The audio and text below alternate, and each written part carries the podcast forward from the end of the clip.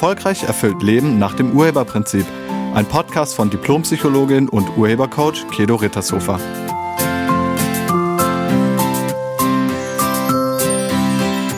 Hallo, herzlich willkommen und schön, dass du da bist. In diesem Podcast geht es um Bindungsstile oder Neudeutsch Attachment Styles. Ich habe dieses Thema gewählt, weil ich zum einen eine Frage von einer Hörerin dazu bekommen habe, also ob ich nicht mal eine Folge darüber machen könnte, und auch weil ich in der letzten Woche genau dazu ein Coaching-Gespräch hatte. Das Coaching-Gespräch war mit einem jungen Mann, nennen wir ihn Tom, Tom, 27 Jahre alt, Student der Pädagogik im Masterstudium. Und Tom wollte wissen, was er tun kann, um seiner Freundin zu helfen, die einen ängstlich vermeidenden Bindungsstil hat. Und bevor ich jetzt gleich näher auf das Gespräch mit Tom eingehe, ein kurzer Ausflug in die Psychologie der Bindungstheorie. Der Begriff Attachment Style, also Bindungsstil oder Bindungsstile, bezieht sich auf die emotionalen Bindungsmuster, die Menschen in zwischenmenschlichen Beziehungen entwickeln. Der Begriff stammt aus der Bindungstheorie, die von dem britischen Kinderarzt und Psychoanalytiker John Bowlby und der US-amerikanischen Entwicklungspsychologin Mary Ainsworth in den 1960er Jahren entwickelt wurde. Laut der Bindungstheorie entwickeln Menschen bereits in der frühen Kindheit spezifische Bindungsstile, die auf den Interaktionen mit ihren primären Bezugspersonen, also in der Regel den Eltern, basieren.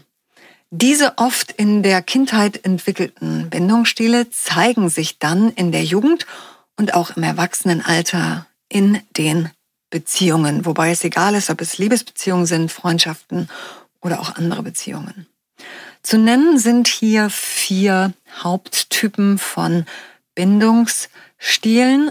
Da gibt es zum einen den sicheren Bindungsstil, dann den ängstlich vermeidenden Bindungsstil, dann den ängstlich ambivalenten Bindungsstil und noch den desorganisierten Bindungsstil.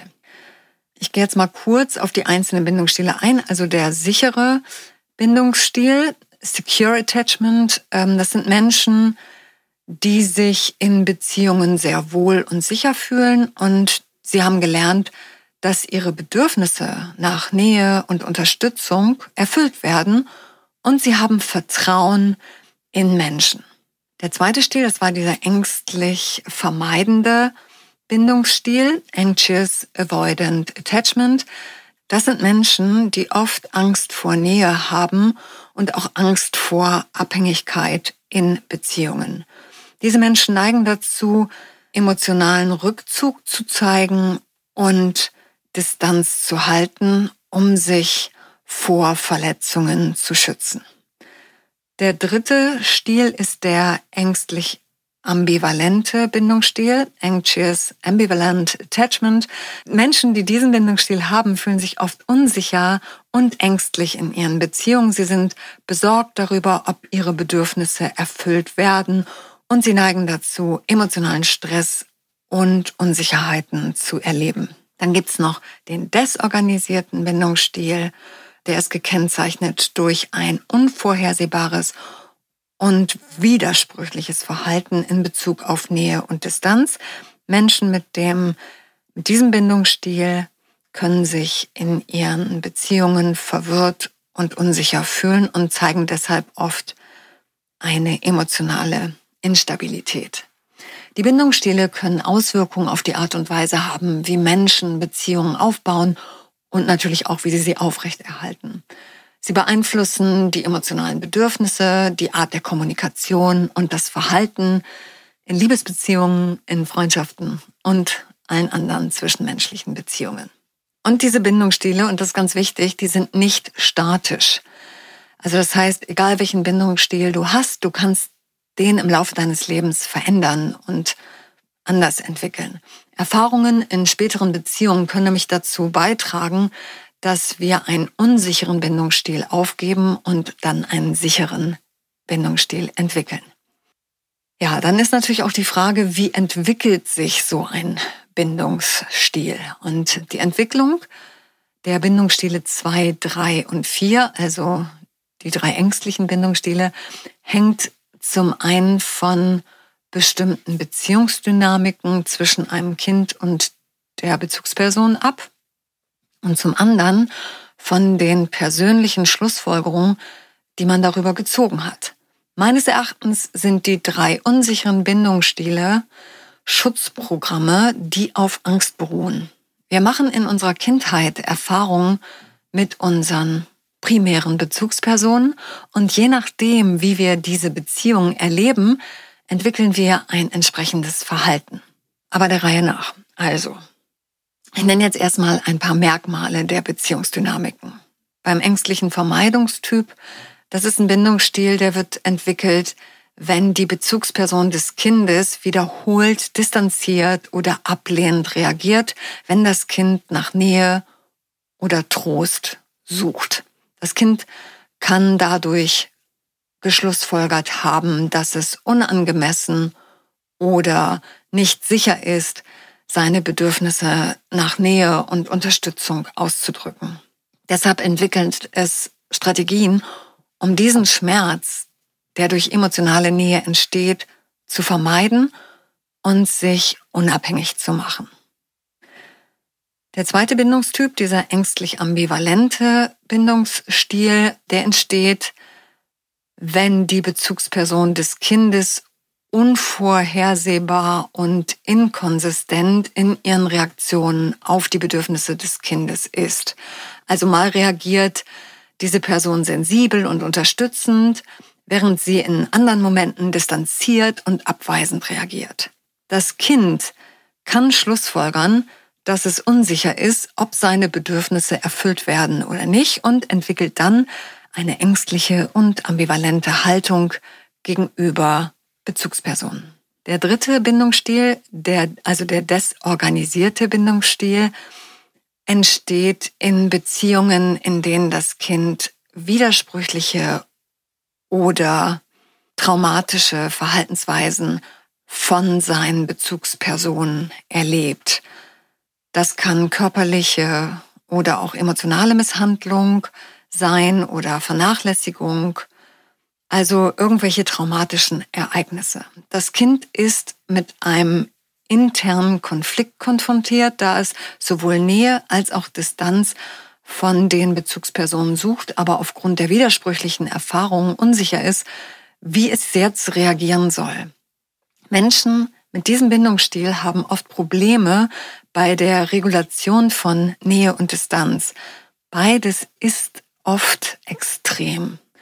Ganz wichtig ist, dass die Entwicklung dieser Bindungsstile nicht ausschließlich von den Bezugspersonen abhängt. Es spielen auch individuelle Unterschiede in der Persönlichkeit und der genetischen Veranlagung des Kindes eine Rolle. Und nochmal, man kann seine eigenen Bindungsstile verändern. Und jetzt zum Gespräch mit Tom. Tom erzählte mir, dass seine Freundin den Bindungsstil ängstlich vermeidend hat. Und er hat mir gesagt, dass er darauf gekommen ist, weil er dazu ein Buch gelesen hätte. Er erzählte mir, dass Nora, so heißt seine Freundin, sich emotional oft zurückzieht und immer wieder ihre Unabhängigkeit und ihre Selbstständigkeit betont. Und er findet, dass sie echte Nähe vermeidet und ziemlich unverbindlich ist. Außerdem findet er, dass sie ihre eigenen emotionalen Bedürfnisse unterdrückt. Soweit zu Toms Analyse. In meinem Coaching-Gespräch geht es mir um die Person, die vor mir sitzt, beziehungsweise die Person, mit der ich spreche. Ich spreche also mit Tom nicht über Nora, sondern ich spreche mit Tom über Tom. Also habe ich ihn gefragt, welchen Bindungsstil hast du denn? Das hat ihn ein bisschen irritiert. Und dann habe ich ihn gefragt, wozu hast du eine Partnerin, die sich nicht auf dich einlassen will? Auch das hat ihn irritiert und vielleicht irritiert dich das auch gerade. Vielleicht fragst du dich jetzt, wieso ich nicht weiter mit Tom über Nora gesprochen habe und vielleicht denkst du auch, dass Nora das Problem ist und ich sollte Tom ein paar Tipps geben, wie er Nora helfen kann, beziehungsweise wie er sie verändern kann. Vom Opferstandpunkt aus betrachtet würde das auch Sinn machen. Aber es würde Tom nicht wirklich weiterhelfen, denn er ist ja kein Opfer. Er ist Urheber. Er hat Nora als Partnerin gewählt. Er hat sich in Nora verliebt. Sie hat ihn ja nicht verliebt gemacht. Das Urheberprinzip besagt, du bist verantwortlich für alles in deinem Leben. Also verantwortlich ist nicht Schuld. Du bist verantwortlich, aber nicht schuld. Die Ergebnisse in unserem Leben sind die Folge der Absichten, in denen wir leben. Auf Tom übersetzt heißt das, wenn Tom eine Freundin hat, die Schwierigkeiten damit hat, sich 100% auf ihn einzulassen, dann hat er mit diesem Ergebnis etwas zu tun. Er lebt also in einer Absicht, in der auch er partnerschaftliche Verschmelzung vermeiden muss. Denn das ist ja das Ergebnis. Und am Ergebnis erkennt man die Absicht. Und ich lade dich ein, dir dazu nochmal den Podcast mit der Nummer 19 anzuhören. Da gehe ich auf Absicht ein. Nora will keine feste Beziehung. Sie sagt und zeigt sehr deutlich, dass sie nur eine unverbindliche Beziehung will. Im Coaching-Gespräch haben wir dann rausgefunden, was bei Tom wirkt, so dass er immer wieder an Frauen gerät, die sich nicht ganz auf ihn einlassen wollen, denn Nora ist nicht seine erste Freundin, bei der ihm das passiert. Tom erkannte in unserem Gespräch seinen eigenen Bindungsstil. Und siehe da, er selbst hat auch den vermeidenden Bindungsstil. Und wir haben uns dann seine Bindungsängste und seine Schutzprogramme angeschaut. Und wir haben die dahinterliegenden Überzeugungen gefunden und aufgelöst. Partnerschaftsdynamik läuft irgendwie immer im Kreis. Das bedeutet, das Verhalten des anderen hat Auswirkungen auf das eigene Verhalten und umgekehrt. Bei Tom war es so, je mehr Nora auf Unverbindlichkeit und Distanz ging, desto mehr ging Tom auf Verbindlichkeit und Klammern. Und je mehr er klammerte, desto mehr ging sie auf Distanz. Und je mehr sie auf Distanz ging, desto mehr klammerte er. Und je mehr er klammerte und so weiter und so weiter. Das meine ich mit Kreisdynamik. Die meisten Menschen denken nun, der andere müsse sich ändern und dann ist alles gut. Das erlebe ich ganz besonders oft in Paar-Coaching-Gesprächen. Da kommen dann die beiden zu mir und man merkt richtig, wie beide denken, dass das eigentliche Problem beim anderen liegt.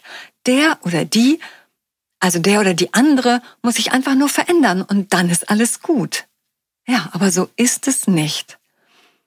Wenn es in deiner Beziehung nicht so läuft, wie du es gerne hättest, der andere also ein Verhalten zeigt, was dir nicht gefällt, dann lade ich dich ein, erstmal bei dir selbst zu schauen und wenn du dann dein Verhalten veränderst, dann wird das Auswirkungen auf das Verhalten deines Partners oder deiner Partnerin haben. Wenn du dich anders verhältst, kann der Partner oder die Partnerin sich auch anders verhalten, wegen dieser Kreisdynamik.